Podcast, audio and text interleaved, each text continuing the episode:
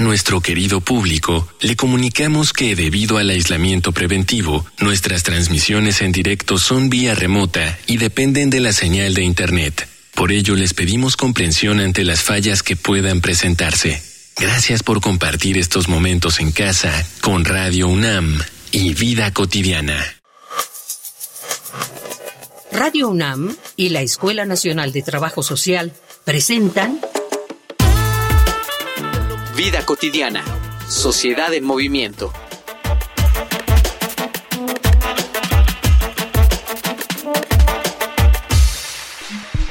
El 5 de octubre de 1813, José María Morelos y Pavón proclamó en Chilpancingo Guerrero la abolición de la esclavitud en toda la República Mexicana. Además, todo esclavo de otras naciones que entraba en territorio mexicano era considerado inmediatamente un ciudadano libre. Pero la ilegalidad de esta, lamentablemente, no significa que esté erradicada. Ha evolucionado a muchas otras formas y una de las más terribles es la trata de personas. Es por eso que hoy, en Vida Cotidiana, Sociedad en Movimiento, hablaremos sobre la trata de personas, delito grave de violación contra los derechos humanos, con el maestro José Manuel Grima, docente e investigador de la Universidad de Buenos Aires, Argentina, y presidente del Comité Académico del Observatorio Latinoamericano sobre Trata y Tráfico de Personas. Bienvenidas, bienvenidos. Muy bonita tarde, soy Ángeles Casillas, agradeciendo que nos sintonicen. Hoy vamos a platicar de una problemática, de un delito muy grave que tiene que ver con la violación a los derechos humanos. Vamos a hablar de trata de personas, justamente en el marco del Día Mundial contra la Trata de Personas. Acompáñenos en esta emisión, pero antes, por favor, escuchen las distintas formas de comunicación con la Escuela Nacional de Trabajo Social.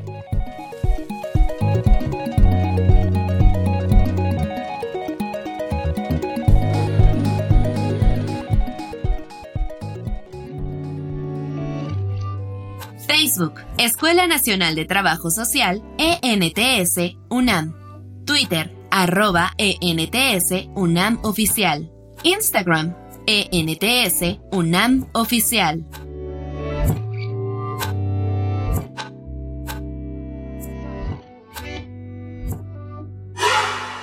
Estamos enlazándonos por cabina virtual hasta Argentina con nuestro invitado, maestro José Manuel Grima. Muy bonita tarde, maestro, bienvenido. ¿Qué tal? Buenas tardes, ¿cómo están todos ustedes por allí? Te agradezco muchísimo que hayas aceptado la invitación. Vamos a iniciar, si te parece, que puedas compartir con nuestra audiencia qué debemos entender, qué aspectos están considerados para cuando hablamos de trata de personas. Bueno, mira, en principio uno podría dar definiciones académicas, si se quiere, como por ejemplo remitirse al protocolo de Palermo que define el tipo penal, pero la realidad es que, a ver, para plantearlo en términos más coloquiales, si se quiere, o más de sentido común, la trata de personas no es más que la compraventa de seres humanos, digamos. Es decir, es algo que en realidad acompaña a la humanidad desde sus inicios. Si nosotros analizamos, si nosotros nos fuéramos a lo largo de la historia hasta, hasta los griegos en la antigüedad, hasta la época clásica, veríamos, por ejemplo, que los atenienses iban a Cartago a comprar seres humanos para utilizarlos después como esclavos en, su, en tareas domésticas o en sus producciones eh, agrícolas.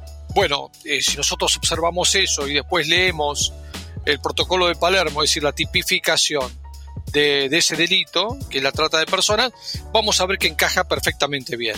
Es decir, es una, es una realidad, es una cosificación de los seres humanos, es la compraventa de, de seres humanos y cuyo fin último es la explotación. Así como eh, los griegos compraban en Cartago los eh, esclavos para después explotarlos en sus actividades económicas, lo mismo sucede en esta actualidad. Tal vez con diferentes características porque la historia ha evolucionado, ha cambiado, pero pero en última instancia, digamos, en términos coloquiales es eso, ¿no? Es la, la compraventa de seres humanos con fines de explotación. Que en la actualidad las formas más importantes son eh, tres, la explotación sexual, en el caso de las mujeres, el 90-98% de las víctimas eh, de explotación sexual, de trata con fines de explotación sexual son mujeres. Eh, por otro lado, bueno, la trata con fines de explotación laboral y la trata con fines de extracción de órganos, digamos, ¿no? Esas son las formas tal vez más, más importantes de la manifestación del fenómeno en nuestra actualidad, digamos, ¿no? Muy claro, muy, muy claro este, este, digamos, concepto, por así, por así decirlo. Doctor, ¿por qué razón se sigue presentando este fenómeno?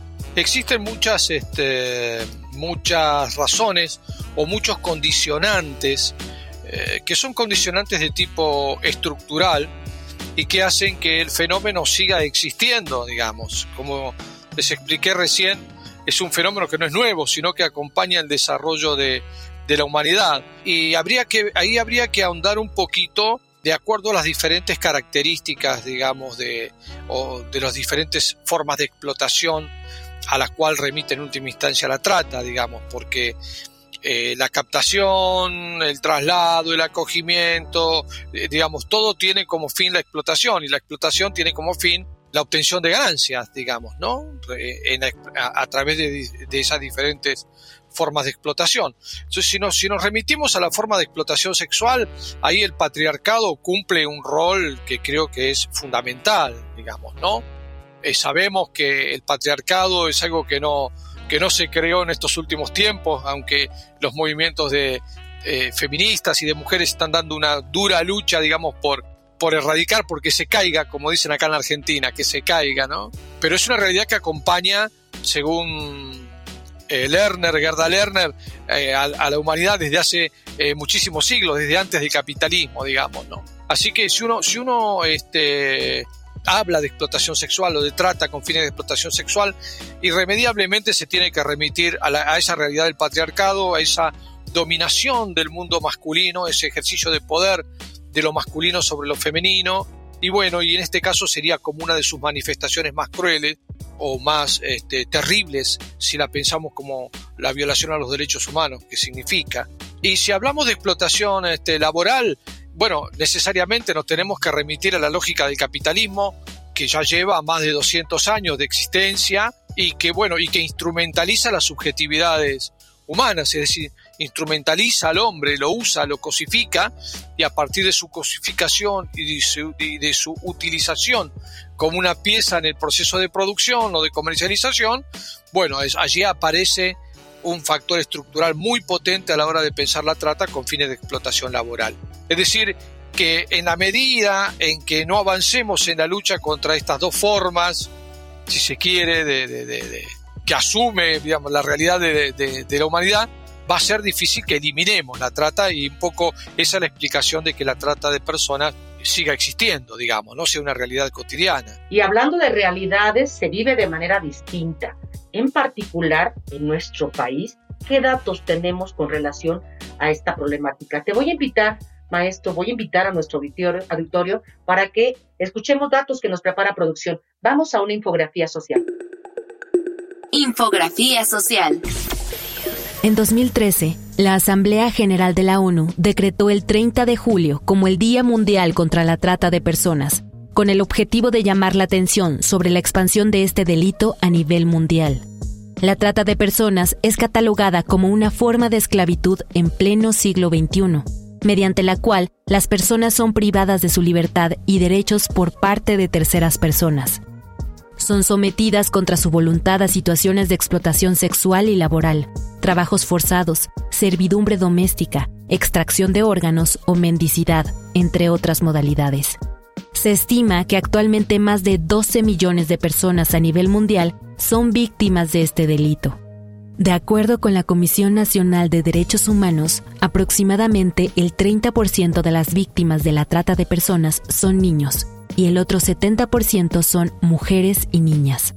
Los primeros, en la mayoría de los casos, se usan para realizar trabajos forzosos en situaciones precarias, mientras que las mujeres y niñas son explotadas sexualmente desde muy temprana edad. En un informe presentado en mayo de este año por la Secretaría de la Defensa Nacional, la Ciudad de México ocupa el primer lugar en todo el país en la incidencia del delito de trata de personas. El secretario ejecutivo del Sistema Nacional de Seguridad Pública reportó que en los primeros tres meses del 2022 se registraron 36 casos de trata, de los cuales 13 corresponden a enero, 10 en febrero y 13 en marzo. No obstante, la suma de estos tres meses representa la mitad de los 70 casos registrados en todo 2021. El mayor número de casos de este delito en la capital mexicana se registró en 2019 con 180 casos. De acuerdo con la Oficina de las Naciones Unidas para el Control de las Drogas y la Prevención del Delito, México es un país de origen, tránsito y destino de la trata de personas en cuestiones de explotación sexual y trabajo forzado. La CNDH señala que el problema de la trata de personas tiene como raíces la impunidad y la corrupción que toman ventaja de los flujos migratorios, la pobreza y la delincuencia organizada. En México existe la ley para prevenir y sancionar la trata de personas, y en la actualidad 16 entidades federativas cuentan con leyes especiales en la materia, a partir de que Baja California se convirtió en el primer estado en adoptar una ley sobre trata en 2008. Sin embargo, todavía falta que muchos estados promulguen la legislación correspondiente que garantice una mayor protección para las víctimas de la trata de personas.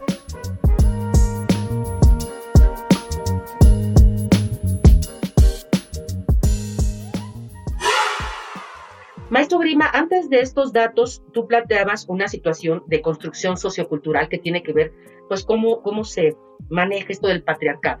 Quiere decir entonces mito realidad, no lo sé, que en países, en espacios geográficos donde se da esta eh, forma de expresión social dominada por, por el hombre, es donde más las cifras de trata de personas son elevadas? Sí, Sí, sí, se puede decir eso, pero también hay otro fenómeno, digamos, que transversaliza el problema del tema del patriarcado y que tiene que ver también con la, con la colonialidad con las formas coloniales que asumió el capitalismo en sus inicios, que nos hunde a nosotros en el lugar de la dependencia, fundamentalmente de los países centrales, y que transversaliza eh, también esta cuestión del patriarcado, ¿verdad? Esto se puede observar en situaciones concretas. Por ejemplo, si vos recurrís o analizás, digamos, las mujeres que están en situación de explotación sexual, que han sido víctimas de trata con fines de explotación sexual en los países centrales, si vas a Francia, a un prostíbulo o en España, y vas a ver que todas ellas son latinoamericanas o son de países africanos o asiáticos, es decir, no vas a encontrar, por lo general, Puede, puede, haber una excepción que confirme la regla, pero por lo general no vas a encontrar, por ejemplo, en en Francia, mujeres víctimas de trata con fines de explotación sexual de origen francés, o de origen europeo, de origen belga, o de origen alemán. Vas a encontrar colombianas, vas a encontrar mujeres del Ecuador, este, Argentina, quizás algunas, muchas brasileras, eh, de países asiáticos, pero no vas a encontrar de países europeos. Es decir, que el patriarcado también está transversalizado por esta noción de colonialidad. Nuestros países son los que históricamente, desde el origen del capitalismo y desde que fuimos colonizados, aportamos nuestro, nuestra sangre, vamos a decirlo así, para, este, para el desarrollo de los países centrales. Entonces, este, también allí es, es, es un factor importante, digamos, ¿no? Y por otro lado, nuestras este, estructuras sociales en América Latina son fuertemente patriarcales, son fuertemente patriarcales, son fuertemente machistas, y esto hace que sea mucho más difícil erradicar un fenómeno como la trata con fines de explotación sexual. En Argentina los movimientos de mujeres, sobre todo los abolicionistas, tienen un dicho, este, las compañeras aquí en Argentina, que es sin clientes no hay trata, digamos, ¿no? Es decir, eh, si vos te fijás, eh, el último eslabón, si se quiere, que es el cliente o el prostituyente, como le dicen por estas tierras, en última instancia, este, que ejerce esa, esa dominación patriarcal a través de una tarjeta de crédito o de dinero en efectivo, digamos, es quien legitima el funcionamiento de todo el sistema prostituyente, digamos. ¿no? Si él no estuviera, no estaría la ganancia para proxenetas, para los que manejan los hoteles,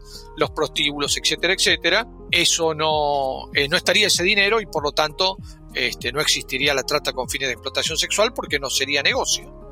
Entonces, bueno, eh, esa es la realidad. Nuestros países también son fuertemente patriarcales. Muy, muy claro lo que nos compartes. Hay un segmento en nuestro programa muy bonito porque escuchamos testimonios, ya sea de, de los protagonistas de la temática o de personas, en este caso asociaciones, que apoyan ¿Sí? que están aliadas para poder restablecer ¿no? el goce de los derechos humanos de personas que han sido víctimas de trata de personas. Vamos a Voces en Movimiento. Voces en Movimiento.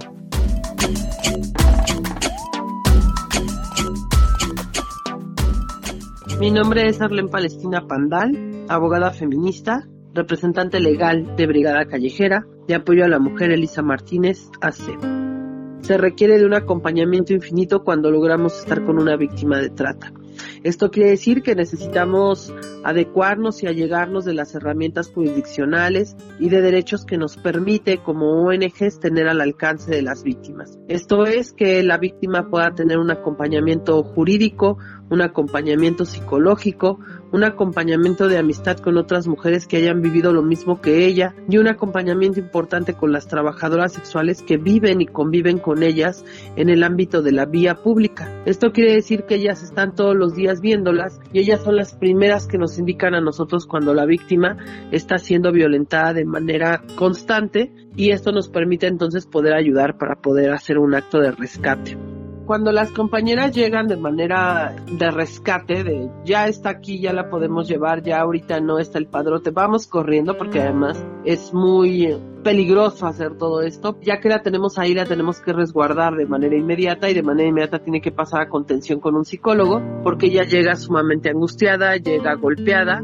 Una de las características con las víctimas de trata de explotación sexual es que los golpes no los vamos a ver a simple vista, son en los glúteos, en las costillas, en lugares donde no son visibles. La última historia que tenemos, por ejemplo, es de una chiquilla que le tatuaron 270 pesos en el brazo, que tenía eh, estado de desnutrición, pesaba menos de 40 kilos, de la Sierra de Oaxaca, se la habían robado, llevaba mes y medio en la zona de la Merced y a la chica les impactó que cómo era posible que ya le habían incluso tatuado el brazo con 270 porque no hablaba español.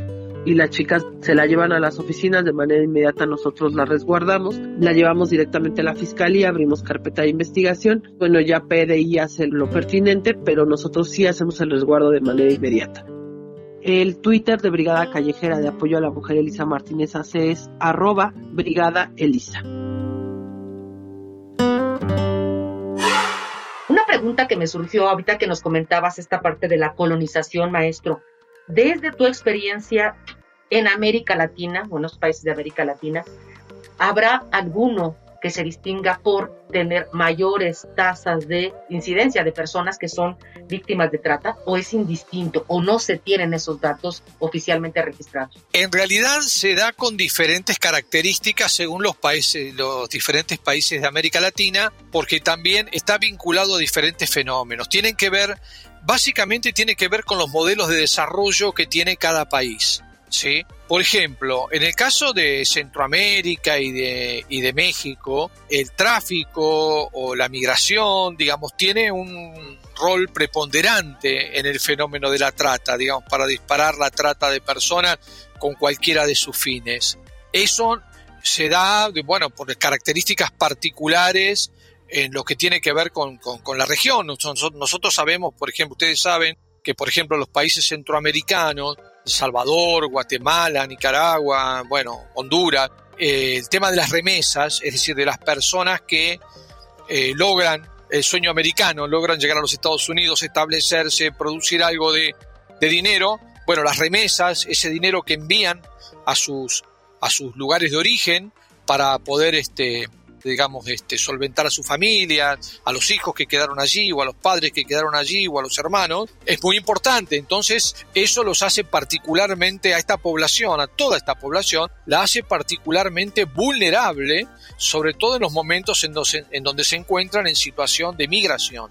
Ustedes saben que son captados, eh, a lo largo de todo, el trayecto, digamos, que hacen para poder llegar hasta la frontera de México con Estados Unidos, en el camino son captados por redes de tratantes, son explotados, etcétera, etcétera. Esa es una realidad que viven, digamos que es muy fuerte, por ejemplo, en Centroamérica, y, pero no es la misma realidad que vivimos en Argentina. La Argentina tiene otro modelo de desarrollo en donde las remesas no son tan importantes, no aportan tanto al PBI, pero sí aporta, por ejemplo, la producción de eh, commodities, es decir, de productos primarios. Ustedes sabrán la importancia que tiene para, para la balanza comercial argentina la exportación de soja o la exportación de minerales como el litio. O ahora, digamos, este, se está tratando de, de lograr exportar gas y petróleo. Entonces, el modelo de producción es diferente y la trata adquiere modos diferentes. Por ejemplo, nosotros tenemos una menor incidencia de, no somos un país de captación, sino que recibimos, por ejemplo, en términos de explotación sexual, recibimos población básicamente de ciudadanas eh, paraguayas y ciudadanas dominicanas que son explotadas sexualmente en territorio nacional en lugares que están cercanos a estos centros de desarrollo, es decir, de lugares donde hay pozos petroleros, lugares donde hay eh, desarrollo minero y demás. Y en términos de, producción eh, agraria, recibimos una gran cantidad de población de origen boliviano y un poco en menor medida de origen peruano, que finalmente, pero sobre todo bolivianos, que finalmente son explotados tanto en talleres textiles como básicamente en producción agropecuaria, producción de eh, hortalizas, producción de de vegetales de todo tipo, de cebolla. Por ejemplo, en el sur de la provincia de Buenos Aires es clásica la explotación laboral de ciudadanos bolivianos, de origen boliviano, en la cosecha de la cebolla, digamos, ¿no? Es decir, asume diferentes características según los países. Hay una situación muy importante, independientemente, y como tú bien lo señalabas, ¿no? Las características de acuerdo al país. ¿Qué se ha hecho de verdad eh, de manera contundente en los órganos de gobierno para poder contribuir a erradicar esta problemática. Desde lo, digamos, internacional, ¿cuáles han sido los avances, por así decirlo? A ver, en términos de políticas públicas, eh, la situación es complicada, digamos, ¿no? En realidad, bueno, nuestros países de América Latina, en una gran mayoría, han avanzado en lo que nosotros llamamos adecuación normativa. Es decir, de una u otra manera han modificado la legislación penal y han incorporado, como mínimo han incorporado eh, la tipificación de la trata que vamos a encontrar en el protocolo de Palermo, como mínimo. Después hay otros países, por ejemplo Argentina entre ellos, que ha mejorado esa tipificación y, por ejemplo, eh, ha eh, eliminado la figura del consentimiento. Ustedes saben que el tipo penal, digamos, del, del protocolo en el proceso penal, en el procedimiento penal, obliga a las víctimas a demostrar que su situación de explotación no fue una situación consentida, digamos, ¿no? Como para poder definirla como víctima y a partir de allí desarrollar el proceso penal, lo cual es, es sumamente revictimizante, digamos, para las víctimas. Pero bueno, así estuvo formulado el protocolo de Palermo. En algunos países, como por ejemplo la Argentina, esa figura, digamos, iguala a, las menores de 18 años o a los menores de 18 años con los mayores y la figura del, consentimiento no existe. Es decir, si existe la explotación, si está corroborada la existencia de la explotación, ya existe la figura de la trata de personas. Y en ese caso los medios comisivos, este, es decir, los medios a partir de los cuales los, eh, los grupos este, criminales han llevado adelante el delito se transforman en, en todo caso en, en un agravante dentro de la causa penal.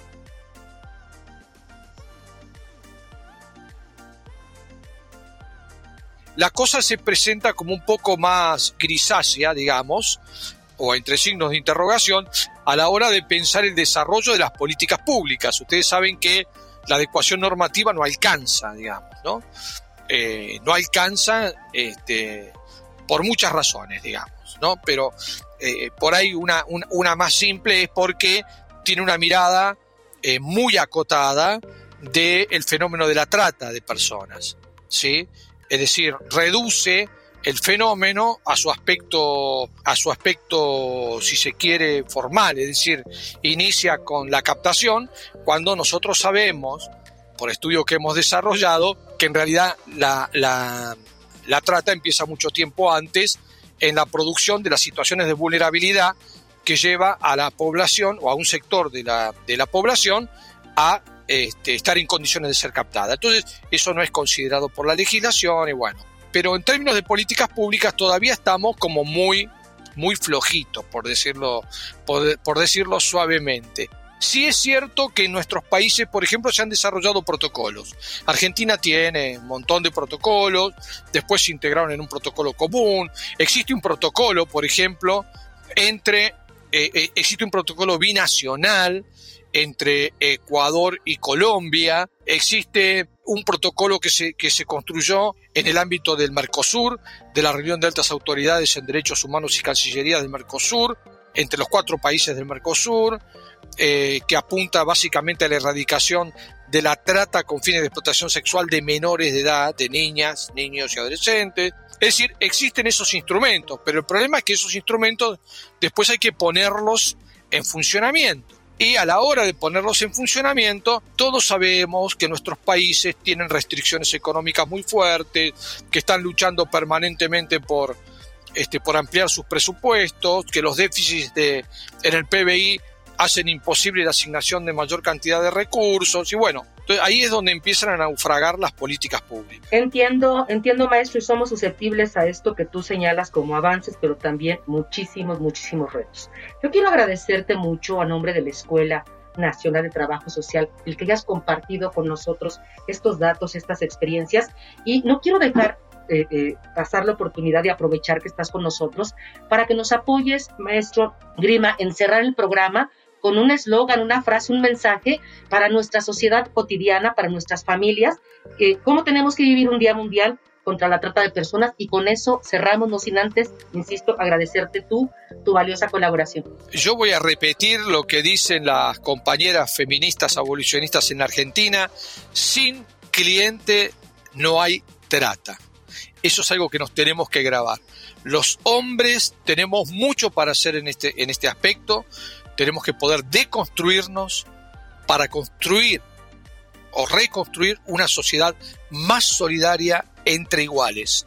Con, esa, con ese exhorto nos quedamos, si no hay demanda, obviamente no tendría que existir ni esta ni muchas otras problemáticas. Yo quiero agradecer en producción a todo el apoyo de, de un equipo muy, muy bonito que está detrás, nuestra productora Ivonne Gallardo, en la información Carolina Cortés, Carla Angélica Tobar, la coordinación de la maestra Roxana Denis, pero en especial a todas las personas que nos siguen cada viernes. Yo soy Ángeles Casillas, me despido confiando en que podamos coincidir en nuestra siguiente emisión. Hagan un excelente fin de semana. Vida cotidiana, sociedad en movimiento. Es una coproducción entre Radio UNAM y la Escuela Nacional de Trabajo Social.